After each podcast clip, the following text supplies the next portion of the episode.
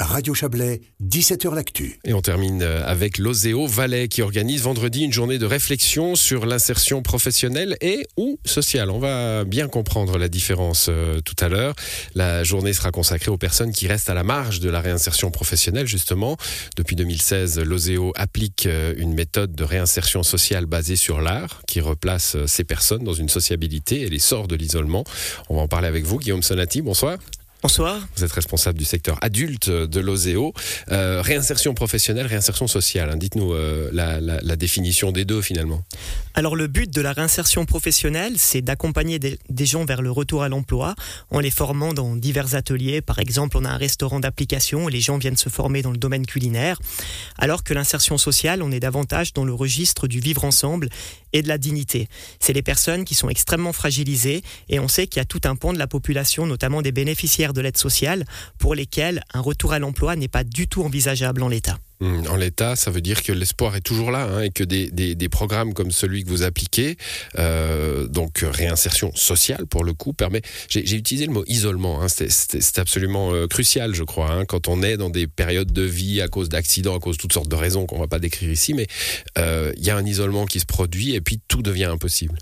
Il faut bien imaginer quand on est bénéficiaire de l'aide sociale et qu'on a connu tout type de, trauma, un divorce douloureux, une rupture professionnelle, eh bien, on perd son utilité on perd du sens à notre existence, on perd des liens sociaux.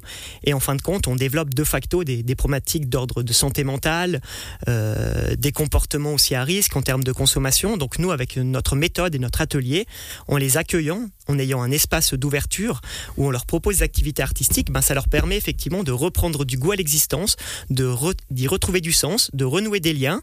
Et puis, pour certaines personnes, par la suite, elles ont pu retrouver du travail, même si l'objectif de ce type d'atelier et de l'insertion n'est pas de retrouver du travail dans l'immédiat. Dans l'immédiat, ouais. Vous êtes assez précurseur, je crois, hein, sur, ce, projet. Vous êtes allé chercher les théoriciens. D'ailleurs, vous êtes allié à l'Université de Fribourg pour cette, cette journée de vendredi.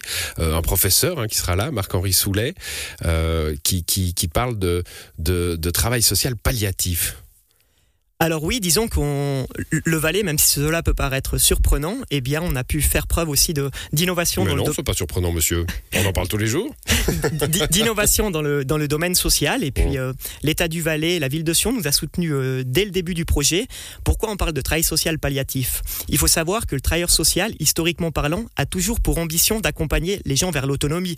On pense par exemple un jeune en difficulté, on va commencer à construire un projet professionnel avec lui. On pense par exemple une personne en situation de handicap, on va l'accompagner dans sa vie quotidienne pour qu'elle sache euh, se gérer au mieux. Et puis le travail social palliatif, à l'instar euh, des soins, eh bien là, il n'y a pas de guérison. C'est-à-dire qu'on a une posture où on est à côté, on est dans l'urgence sociale, on favorise des liens et on n'est pas dans une approche de guérison et d'amélioration. Mais Immédiate en tout cas, hein, vous le disiez, l'espoir est là quand même. Ah, l'espoir reste toujours présent. L'important, on est en train de, plutôt de, de soigner l'âme, dirais-je, et puis de leur retrouver du goût à la vie et surtout, on leur fait comprendre qu'elles font partie à part entière de la collectivité et du vivre ensemble. Bon, le jugement, hein, c'est ça, ça la clé finalement. Pas le jugement, le non-jugement. Absolument. Il faut avoir vraiment une posture d'ouverture, une posture d'accueil, peu importe leur parcours de vie, et il faut juste reconnaître euh, l'individu à part entière. Et on voit qu'avec toutes les difficultés sociétales et économiques qu'on connaît actuellement, il y a de plus en plus de, personnes qui sont confrontées à un potentiel isolement. Vous comme moi, nul n'est à l'abri d'un parcours de vie euh, difficile. Mmh. Oui, c'est souvent, on en parle souvent des, chocs inattendus hein, qui peuvent amener à, qui peuvent amener un, euh, vous, les appelez les recalés, un recalement.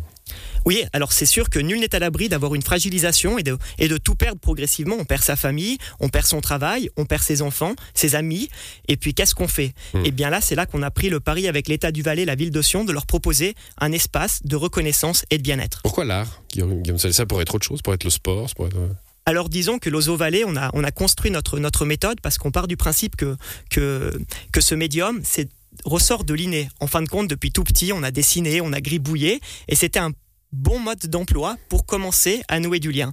Mais euh, notre mesure s'est développée dans d'autres dans d'autres espaces du territoire et par exemple le coffre magique à Saint-Maurice eh bien travaille avec l'artisanat où ils sont plutôt dans la créativité artisanale alors que les mains vertes travaillent avec le médium de la terre.